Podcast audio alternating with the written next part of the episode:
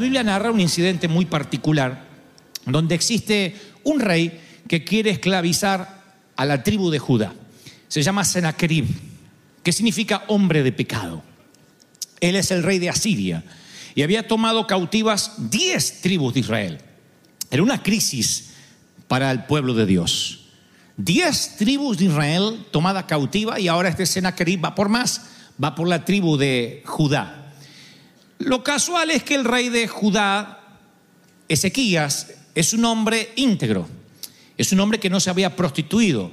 ¿Puede esa ser la razón por la cual sea una de las tribus que todavía no fue tomada cautiva por Asiria? Ah, Es una posibilidad. No sabemos por qué, pero hasta ahora había resistido a Sennacherib, mientras que las otras diez habían claudicado y estaban subyugadas bajo el gobierno y el imperio asirio. Ahora Sennacherib dice que va en contra del rey de Judá. Judá era una nación tributaria de Asiria. Le habían impuesto un tributo de 300 talentos de plata y 30 de oro. Y dice la Biblia en 2 de Reyes 18 que dio por tanto Ezequías todo el dinero, todo lo que había en la casa de Jehová, se los dio a estos sinvergüenzas, a los asirios. Les dio todo el dinero para que no los molestasen, para que no los atacasen. Y como no les alcanzó el dinero a estos sinvergüenzas, le dio los tesoros de la casa real. Y como no les alcanzó los tesoros de la casa real, entonces Ezequías arrancó las puertas del templo de Jehová, que eran de oro, y se las dio al rey de Asiria. Una locura total.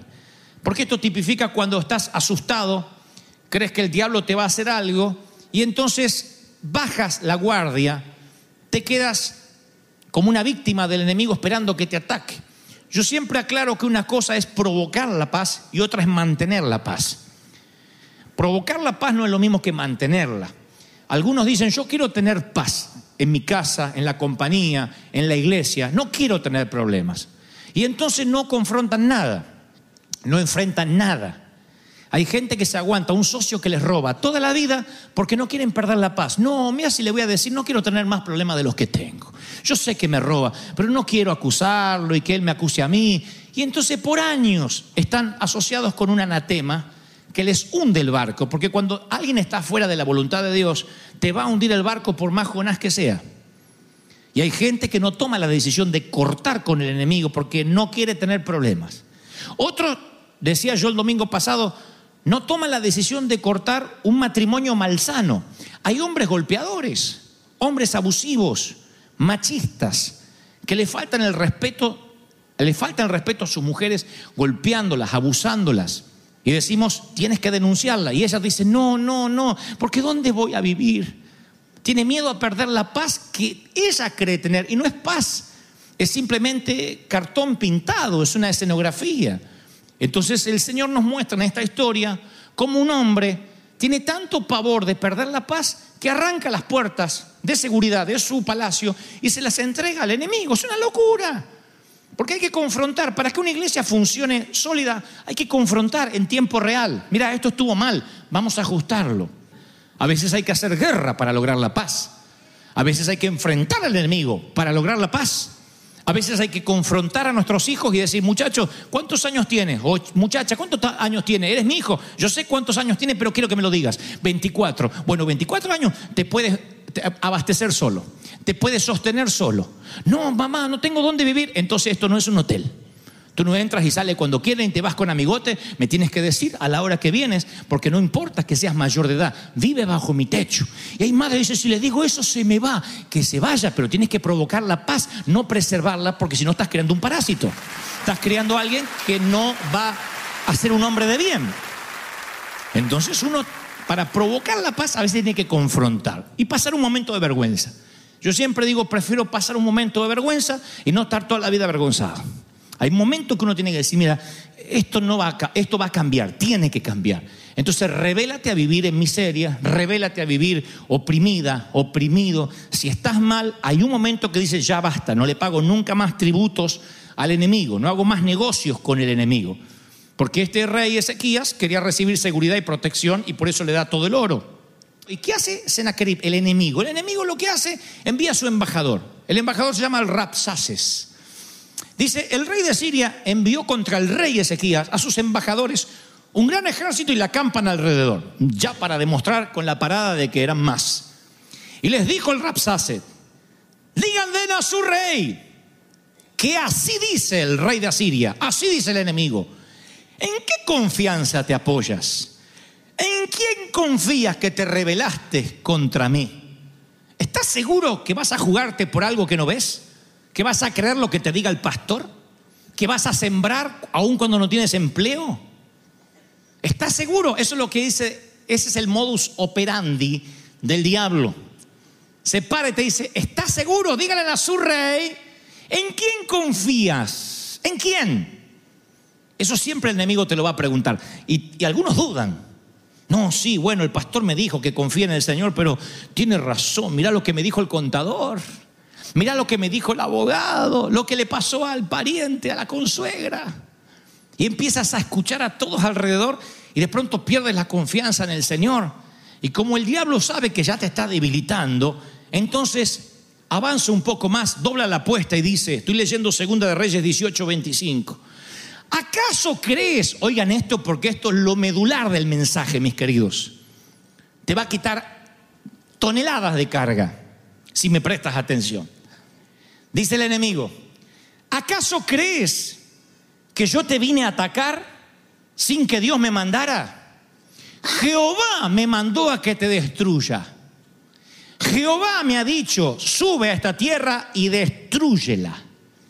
El enemigo, el rey de Asiria, le está diciendo eso a Judá. Lo que te está pasando es porque Dios me mandó a que te pase. Vivimos diciendo eso. Algo hice mal para que me vaya así. O hay gente que dice, no, no, no, es que no oré, no oré ayer a la mañana. Por eso mi hijo se enfermó. ¿Quién es tu Dios? ¿De verdad crees que chocaste con el auto? Que un chinito se te cruzó, ¡pum! te arruinó el auto y te, te dejó la camioneta rota. Porque ayer discutiste con tu mujer. Entonces Dios dijo, te quito la mano, se te revienta la camioneta por tocar a mi ungida. ¿Es así Dios? ¿Qué Dios tienes? Yo soy padre, como algunos de ustedes lo son, y algunos de ustedes son mamis. Así, así educas a tus hijos. O sea que el día que tu hijo deja la toalla hecha un bollito, o deja las medias dada vuelta ahí con un olor a pata impresionante, ese día él duerme afuera y no le das de comer. Y lo mandas que se vaya bajo el puente con los indigentes para que aprenda que en esta casa se lava. Y si tú no eres así, y si ustedes que son padres imperfectos, si su hijo le pide un huevo, no le dan una serpiente, ¿cuánto más vuestro Padre que está en los cielos no te va a bendecir, no te va a entender, no va a ser misericordioso? ¿O no? ¿Qué Dios conoces? Y algunos me dicen que yo predico un Dios light. No, predico un Dios de amor porque soy padre, porque soy hijo también. Yo sé lo que, lo que un padre hace. He contado este testimonio decenas de veces. A, a mí me, me, me quitan del high school. Y no puedo decir injustamente, sino por burro en matemáticas. Llega la carta que un padre tiene que ir a firmar y ir a retirarme del colegio. Para siempre. Y mamá, obviamente, no va a ir. Lo manda mi papá, que pide permiso al trabajo y con su ropa llena de acerrín de la carpintería, veo entrar al viejo. Y yo digo, soy asesinado en público. Papá dice, ¿a dónde hay que firmar? Firma. Y no dice una palabra el viejo, y el viejo era de gritar. Y ya me empezó a preocupar. Cuando llevamos para el auto, dije, ahora me asfixia en el auto, me pasa por arriba. Que grite, que grite, que grite, que grite, que diga algo. Y lo miraba y el alemán iba así. Y yo iba unos pasitos atrás, me decía, apúrate.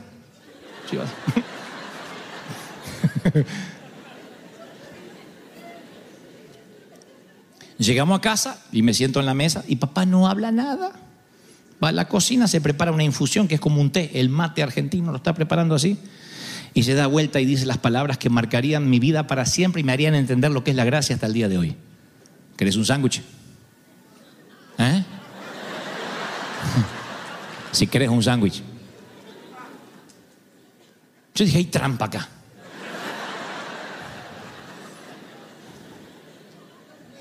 Hambre tengo. Bueno, ¿querés un sándwich o no? Sí. Y el viejo me prepara un sándwich con turkey o no sé qué propuso ahí. Y me traen un platito del sándwich.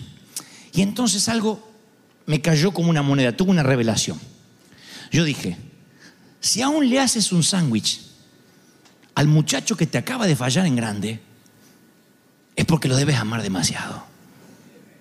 Si todavía le das de comer al muchacho que te abandonó los estudios, es porque aún es tu hijo. Y de alguna forma mi papá, no diciendo nada, lo dijo todo. No sonrió, no me felicitó, hubiese dado cualquier cosa por un abrazo. No me lo dio, me dio un sándwich. Pero fue más que un abrazo. Porque luego, con los años, leerían las escrituras que el Señor dice, cuando oréis, oréis así, Padre nuestro que estás en los cielos, santificado sea tu nombre. El pan nuestro de cada día, dánoslo hoy. El sándwich que no falte. Y perdona nuestras deudas como perdonamos los deudores. Ahí entendí que el orden era arbitrario, que primero das gracias por el pan y después arreglas las deudas. Nunca dejas de ser hijo, ni cuando eres fuerte, ni cuando eres débil. Siempre papá te ofrece un sándwich. Siempre eres su hijo. Siempre tienes gracia. No lo olvides. Lo que te pasa no es porque Dios te lo mandó.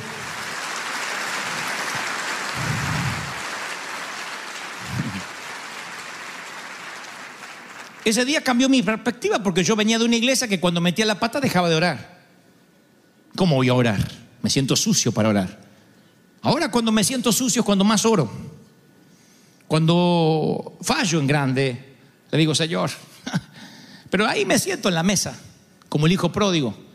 Nunca cambia su cara, nunca cambia su rostro, siempre me ama, siempre. El enemigo te dirá, como el Rapsaces, lo que te pasa es porque Dios se enojó contigo. No, no tu Dios, no mi Dios. Lo que te pasa es por malas decisiones, por malas actitudes, es porque el propio enemigo metió su cola, pero no porque Dios te esté castigando.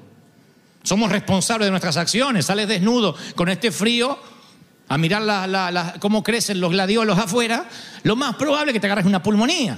Dios me mandó una pulmonía. No, imbécil, abrígate. Son consecuencias. Te casaste con una loca, te casaste con un golpeador, no educaste a tu hijo, dejas que venga a cualquier hora, que se vaya a cualquier hora, que juegue con los videogames hasta las 3 de la mañana y después me salió un hijo delincuente. ¿Es, una, ¿Es un castigo de Dios? No, es una consecuencia por no haber educado, por no poner los puntos sobre las IES, por no decir yo soy bueno, pero no soy tonto, no soy tu amigo, soy tu padre, no soy tu amiga, soy tu madre. Entonces hay consecuencias, pero no le podemos culpar a Dios por las consecuencias de lo que nosotros hacemos. Hacemos un mal negocio, no le preguntamos al Espíritu Santo, nos metemos igual a pesar de todas las alarmas que están sonadas, sonando y después nos va mal. Nos, nos- llaman a collection, tenemos que presentar quiebra, ay, resulta que es Dios. Dios me está procesando, por eso me mandó esta quiebra. Dios no manda quiebra. Dios dice, Sonso, pregúntame antes de- firmar. Yo soy tu guía, yo soy tu GPS. Pero hay gente necia que teniendo GPS dice, yo sé llegar. ¿Por qué hay gente que no quiere preguntar? Porque así somos. No queremos buscar dirección de Dios. Y entonces metemos la pata y viene el enemigo y dice, eso que te pasa es porque Dios te lo mandó. No, Dios no te lo mandó. Y luego el Rapsase dice, ¿acaso alguno de los dioses de las naciones ha librado a la tierra de la mano del rey de Asiria? ¿Dónde está el Dios de ellos? Si no los pudieron librar a ellos, ¿cree que te va a librar a ti? Eso es lo segundo que hace el diablo. A tu tío lo deportaron.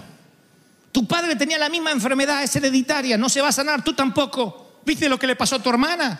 Se embarazó, vos también te vas a embarazar, eh, te vas a quedar embarazado. ¿Sí? Y hay hombre tan temeroso y dice, me embaracé. No, es cerveza esa panza.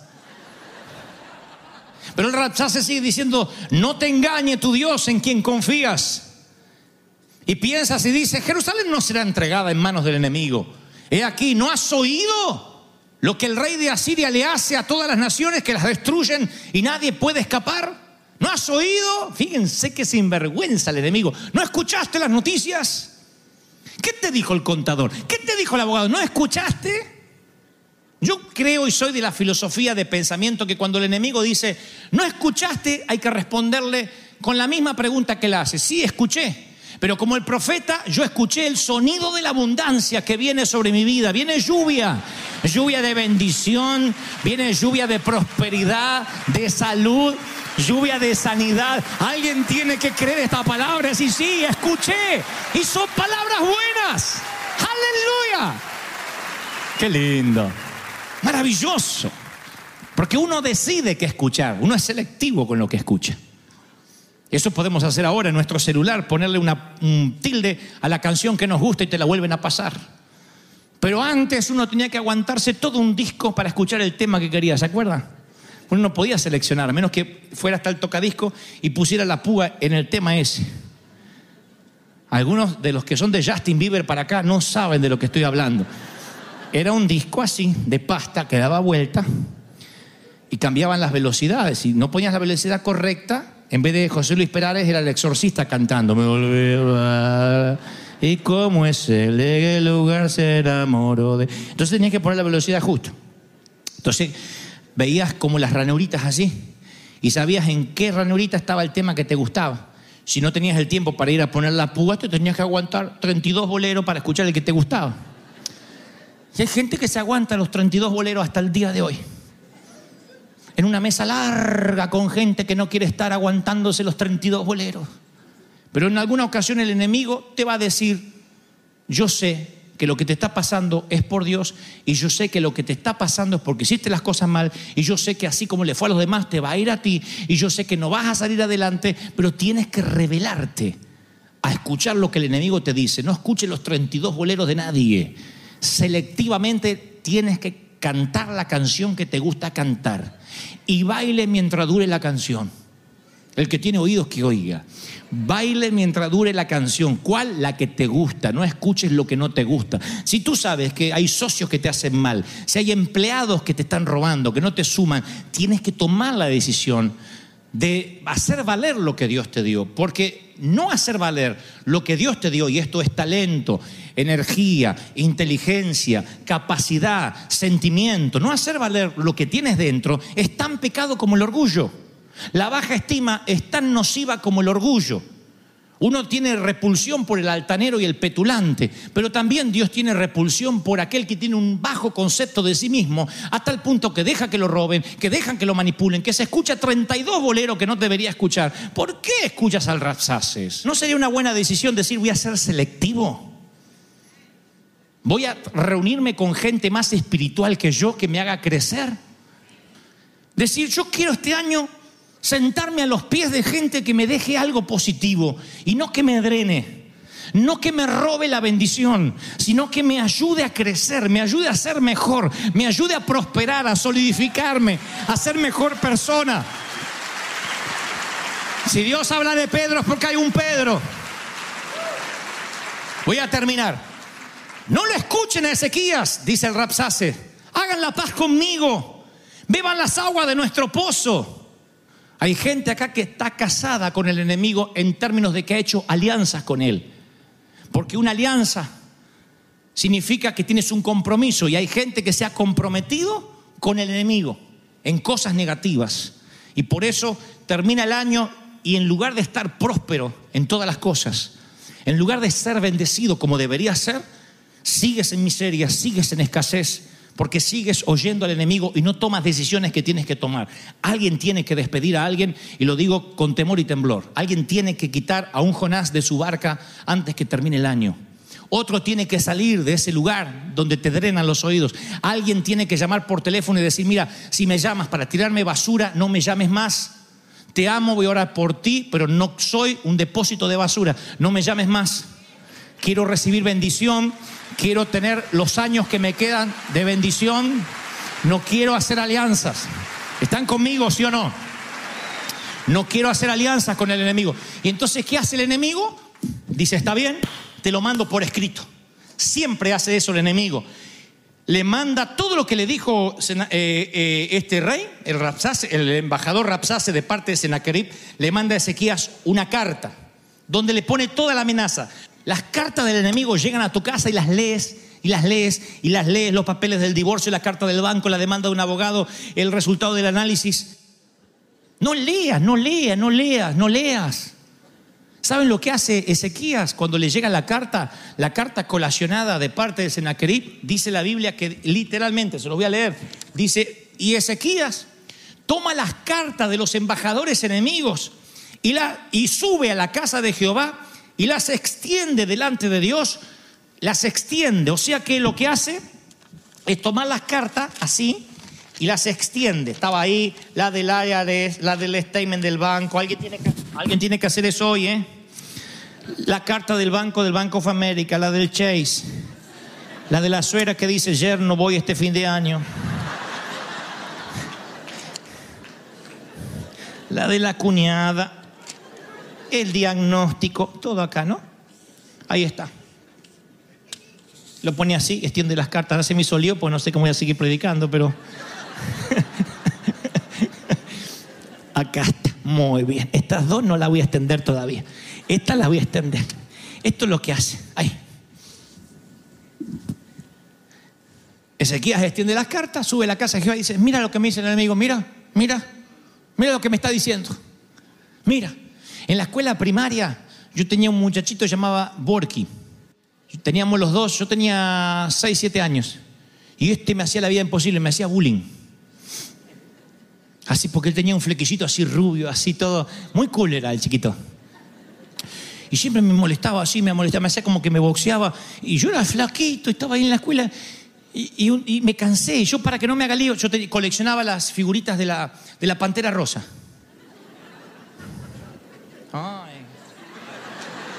Perdón, lo que le- coleccionaban Fórmula 1. Yo coleccionaba la pantera rosa.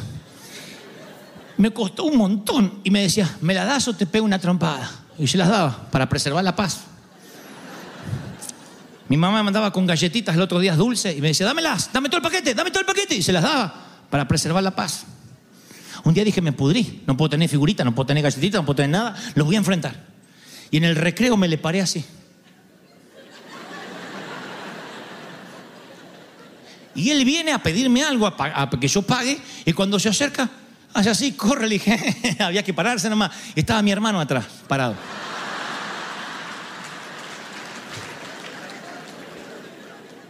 Única vez que me defendió mi hermano en toda su vida. Cuando extiende las cartas delante de Dios, tu hermano mayor empieza a actuar. Dios dice, ahora déjamelo a mí, como te dicen los abogados, déjamelo a mí, yo me ocupo. La Biblia dice literalmente que Dios dijo, esta es la palabra que dice Jehová. Primero, no le respondas tú, no le digas palabras, no te defiendas. Alguien necesita oír esto, no te defiendas. Si te defiendes, Dios no te va a defender. No te defiendas. Porque si sales a defender tu reputación, Dios no va a defender tu integridad. Él a des- a des- preparará mesa delante de tus angustiadores. Él va a hacer que tus angustiadores y tus enemigos tengan que verte como Dios te honra. Pero tú no te trates de defender, no digas palabras, no le respondáis, dijo Dios. Deja que yo ruja por ti, deja que yo pelee por ti, dice el Señor. Deja que yo pelee tus batallas. ¡Wow! ¡Aleluya! Esta es la palabra que Jehová ha pronunciado. Me quedó lejos del púlpito. Esta es la palabra que tú le dirás al enemigo, le dice Dios a Ezequías. He aquí, Dios, le dice a Siria y, a- al Rapsaces y a Senaquerib, Dios te menosprecia. Hay una versión que dice, Dios mueve la cabeza y se burla de ti porque te metiste con el cachorro equivocado. ¿A quién has vituperado? ¿Contra quién alzaste la voz? No contra el rey Ezequías, dice Dios.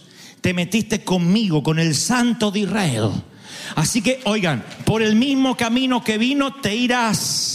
Yo voy a acampar en esta ciudad para salvarla y no solo por amor a mi rey, sino por amor a mí mismo. Por amor a mí mismo, dice Dios, porque no ofendiste a mi hijo, sino que me ofendiste a mí. Si alguien se mete con mis hijos, me ofende a mí. Está ofendiéndome a mí como papá. Si como pastor alguien habla mal de los miembros de River Church, me ofende porque son las ovejas que Dios me encargó para entregar allá en la puerta de los cielos. Y si alguien habla mal de ti, se mete conmigo. Y si se mete conmigo, se mete con Dios. Y Dios pelea las batallas. Alguien tiene que decir amén. Aleluya. ¡Wow! ¿Y qué hace Dios? Quédate tranquilo, rey. Aconteció que esa misma noche salió el ángel de Jehová, se metió en el campamento. El ángel, el ángel. Ustedes dirán, ¿y cuántos ángeles mandó? Uno. Porque a veces nosotros estamos renegando con la crisis, como salgo de la quiebra, necesito por lo menos 500 mil dólares, 30 mil. Y Dios dice, déjame a mí, que con el ángel más flaquito te peleo la batalla. Y dice que sale el ángel de Jehová al campamento y mata a 185 mil. Un ángel. Yo creo que hizo un brochet así con la espada y los mató todos juntos. Y se levantaron y habían todos cadáveres por la mañana. Todos muertos. Increíblemente. Un ángel. ¿Por qué estás peleando con tus fuerzas y no permites que el ángel de Jehová pelee tus batallas? Tú vas a decidir si vas a seguir peleando tus batallas o vas a dejarlo al ángel de Jehová. Si vas a permitir que Dios envíe su ángel para que pelee por ti, para que pelee por tus deudas, para que pelee por los sentimientos, para que luche, para que te abra las puertas, para que te dé favor, para que no ocurra lo malo que tienes temor y que te va a sobrevenir si sigues teniendo temor. Dios dice, deja que pelee por ti. Deja que luche por ti. Extiéndeme las cartas. No se olviden de este, de, este, de este ejercicio profético. Extiende las cartas delante de Dios. Cuando llegues a casa, dile, vieja, vamos a orar. Y vamos a extender las cartas del banco. Extiende los problemas, lo que has escrito. Dile, Señor, acá está. Claro, Dios ya lo sabe, no necesitas que leerlo porque tú lo pones ahí, pero es un símbolo. Mira lo que me están haciendo, me están haciendo bullying. Si mi hermano, que me conste que yo no le caía muy simpático, me defendió. Si, si, si mi papá, mi papá me dio un sándwich cuando debió haberme echado de mi casa porque yo había dejado la secundaria. Si tuvo tanta misericordia papá para seguir teniéndome en casa y mi hermano para defenderme, ¿cuánto más Dios que está en los cielos? Dice, deja que yo pelee por ti, deja que yo pelee tus batallas. No, no, no pelees solo. Yo soy tu abogado. Abogado tenemos para con el Padre, dice el Señor. Aun cuando decimos, uy, metí la pata, dile a tu abogado, dile a Jesús, dile Señor, tu sangre me cubre.